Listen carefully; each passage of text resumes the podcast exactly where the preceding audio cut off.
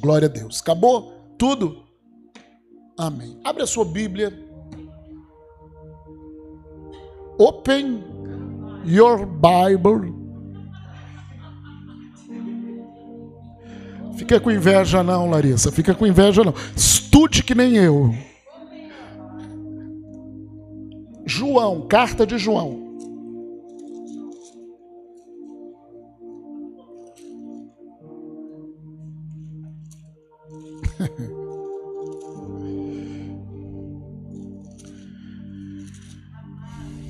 Terceira epístola, epístola, que é isso? Carta.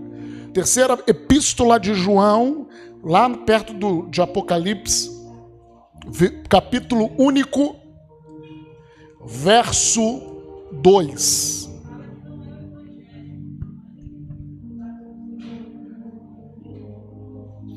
Amado, acima de tudo, eu faço votos ou desejo, ou espero, anseio por tua prosperidade e saúde. Fala comigo, saúde. Assim como é próspera a sua alma. Interessante esse versículo. O apóstolo João escreveu ao presbítero amado Gaio, e ele escreveu a Gaio ali, mas Deus usou o apóstolo João para compartilhar o coração de Deus para nós, a sua igreja. Fala assim para o irmão, para o irmão que está do teu lado: você é Gaio. Hoje você é Gaio, porque hoje você está recebendo isso do Senhor. E Deus ele fala assim: amado, acima de tudo, é Deus falando para nós. Acima de tudo, acima do seu serviço. Ah, parece que Deus, gente, tem muitas pessoas que acham que Deus vai fazer o bem, ou Deus vai me curar, o Deus vai me abençoar financeiramente se eu fizer também, se eu ir sempre na igreja. Não é isso. Se Deus me vê como bonzinho, não é assim que funciona. Claro que Deus crê, deseja que nós sejamos ativos na igreja. Nós falamos sobre congregar. Claro que Deus deseja que nós cumpramos o propósito dele nas nossas vidas. Amém? Mas não é isso que nos garante, não é isso que nos qualifica a sermos curados, a termos saúde, a sermos prósperos. Porque senão a gente cai no engano. E eu conheço muita gente que parece que quando teve uma doença braba, aí começou a servir a Jesus é inconscientemente ela está servindo a Jesus porque espera que Deus olhe para ela e se compadeça para curá-la ou para manifestar a cura. Não funciona dessa maneira. Isso é um engano. Tudo na vida cristã já está consumado, já foi estabelecido em Cristo Jesus na cruz do Calvário, há mais de dois mil anos atrás, ou há dois mil anos atrás. Ali, Ele garantiu para nós a bênção, Ele garantiu para nós a saúde para o nosso corpo, a prosperidade financeira na cruz do Calvário.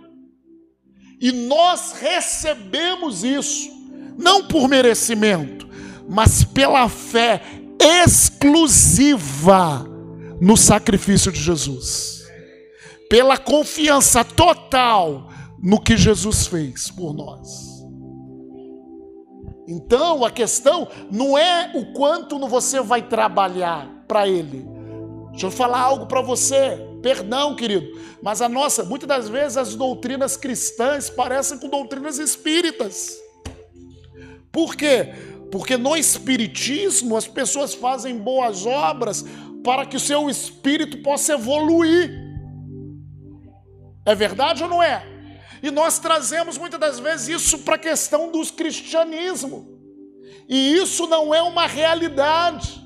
Deus não tem isso para nós, não, querido. Não é pelaquilo que você fez ou deixou de fazer, é pela sua confiança exclusiva no sacrifício de Jesus, no sangue do Cordeiro e na sua palavra. O tudo é possível para o que crê, tá? Tá aí, para a gente. Por que, que nós nos reunimos aqui como igreja? Você está sendo incentivado, você está sendo motivado, aqui está sendo pregada a palavra de Deus para que você creia. Porque a fé vem por ouvir e ouvir a palavra de Deus. E o elemento chave da nossa vida como filhos de Deus é viver pela fé.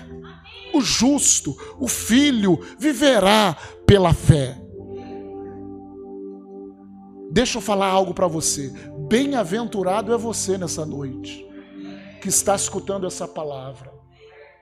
Que palavra é essa, pastor? Que o desejo, que a vontade de Deus para você, acima do teu serviço, acima de tudo, como um bom pai, a vontade, o desejo de Deus é te prosperar e que você tenha saúde. Não duvide disso. Não duvide que Deus quer a sua saúde total, a sua prosperidade total.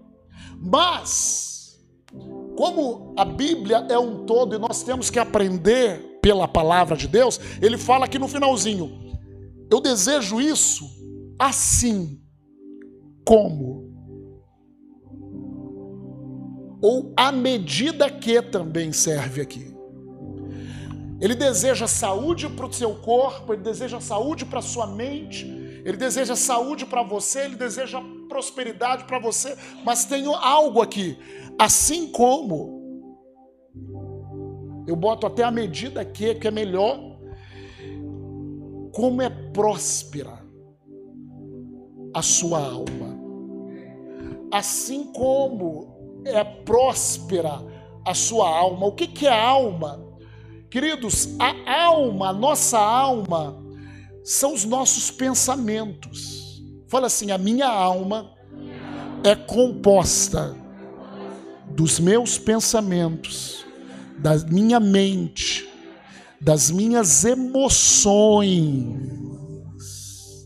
A minha alma, fala, queridos, a minha alma é o lugar onde eu decido onde eu exerço a minha vontade.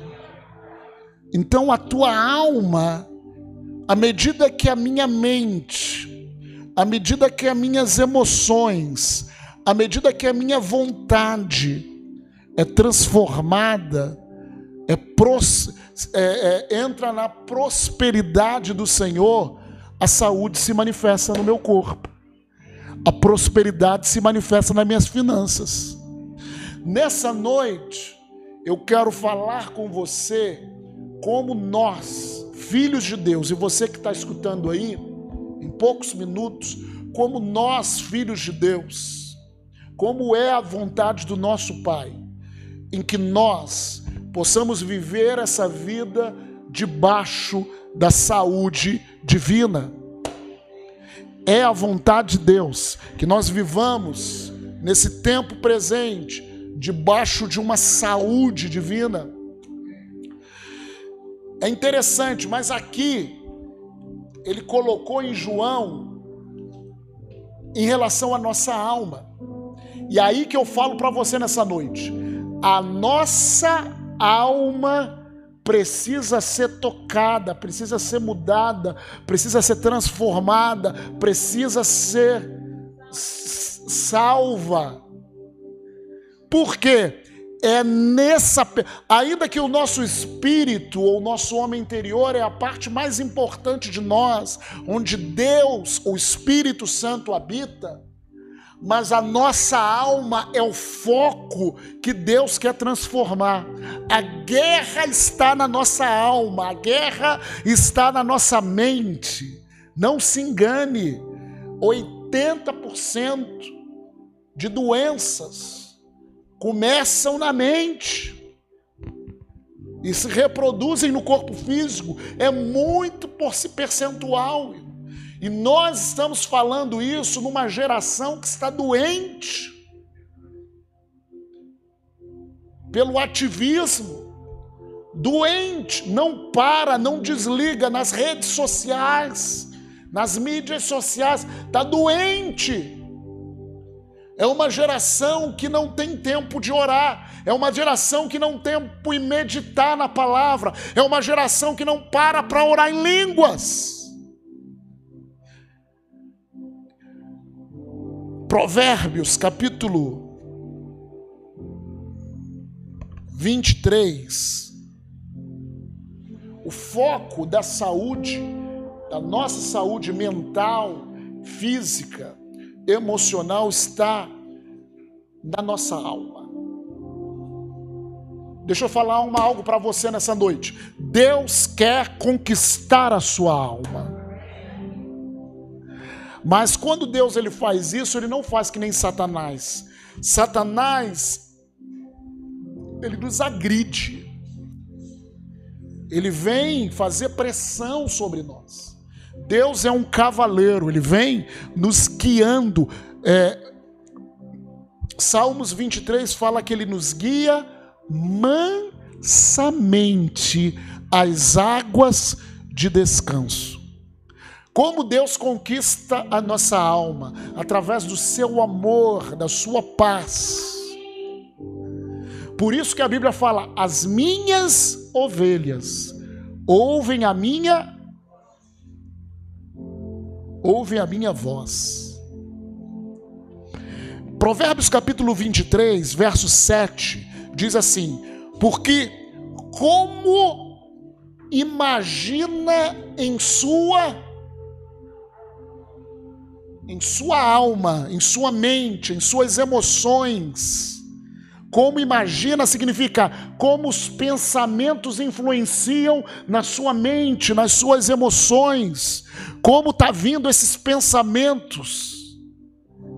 Como imagina em sua alma, assim ele é.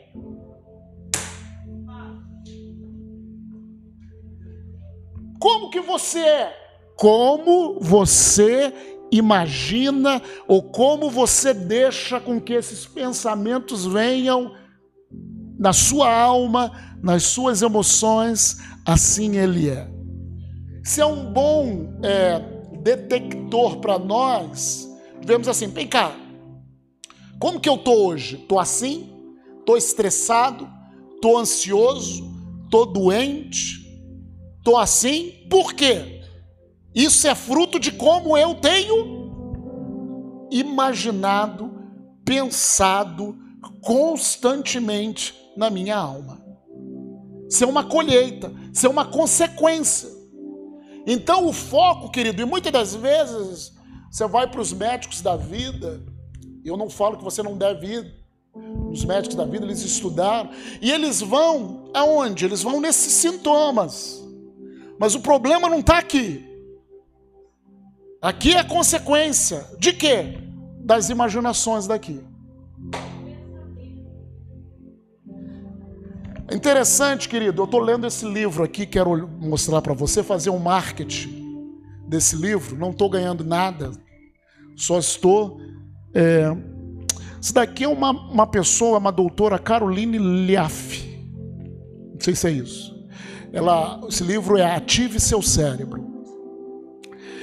E ela é uma cientista cristã, amém? Ela é uma cientista cristã que tudo aquilo que ela aprendeu na faculdade, tive seu, é, a maioria das coisas, eles botam lá para ir contra a palavra de Deus. E a tese dela foi totalmente diferente.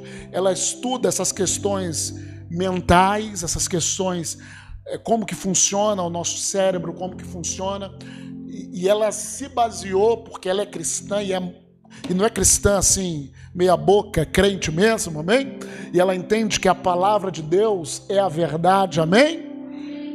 Ainda que você não compreenda hoje, mas a palavra de Deus sempre é a verdade. E ela se baseando na palavra, ela criou ela formou algo muito interessante para que as pessoas, porque quando Deus nos criou, ele nos criou para que nós dominemos a nossa mente.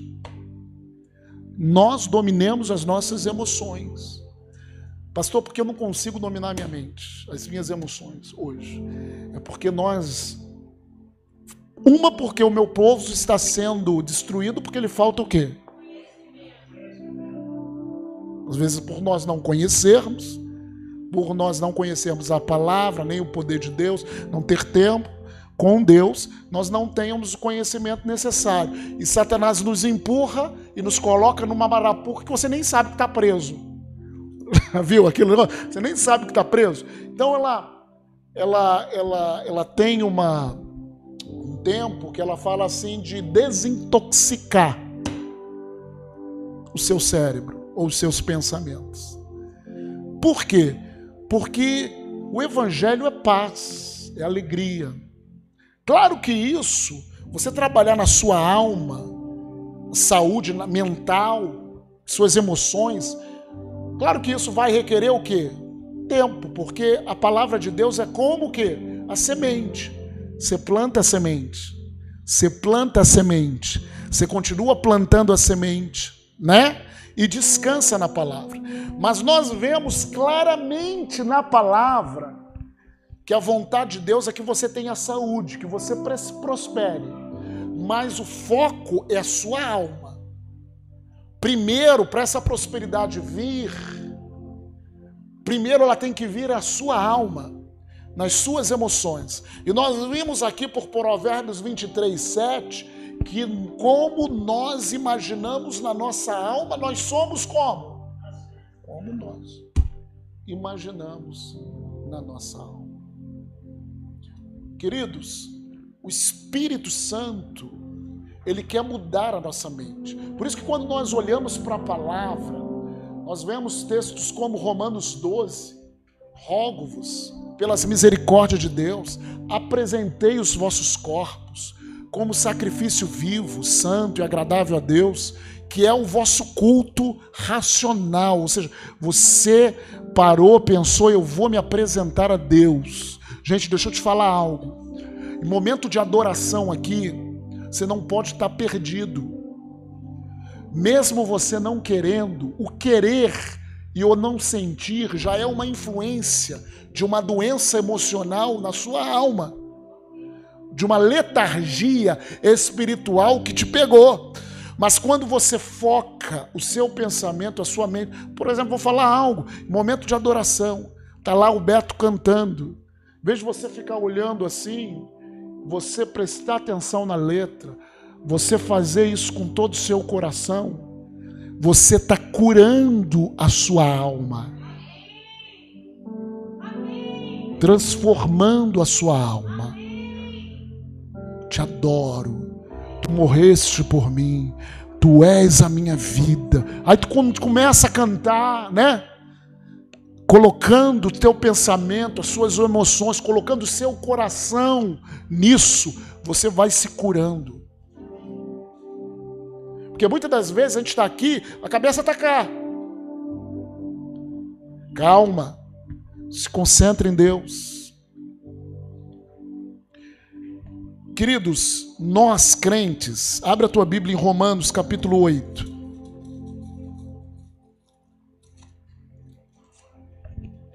Nós crentes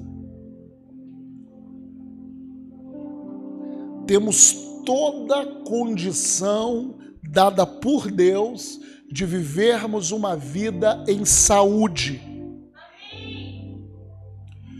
Pastor, mas quando você fala isso, parece que você é uma perfeição em pessoa. Não, querido. Eu sou uma voz. Como o Júnior gosta de falar, né? Eu sou uma voz profética. Quando eu profetizo, eu estou profetizando. A primeira pessoa que tem que receber essa profecia sou eu. E eu recebo a palavra de Deus. Nós estamos aqui em torno da palavra de Deus.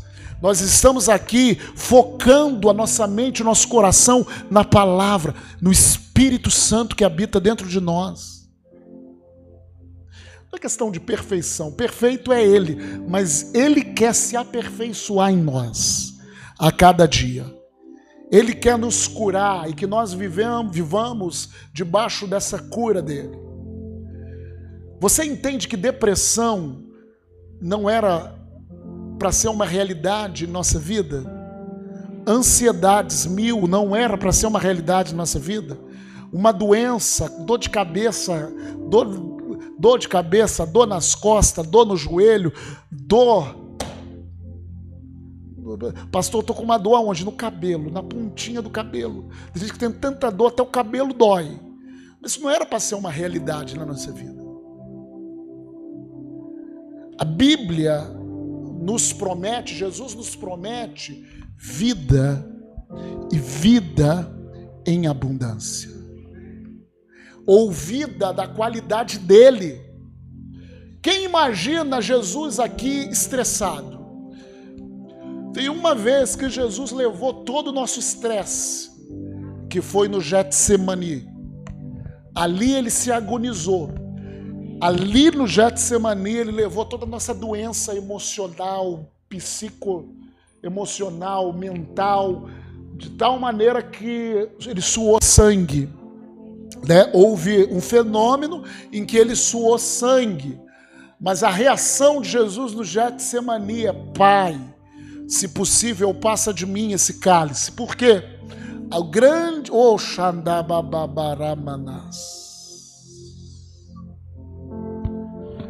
grande conflito da nossa alma que traz doença para nós é nós fazermos a nossa vontade.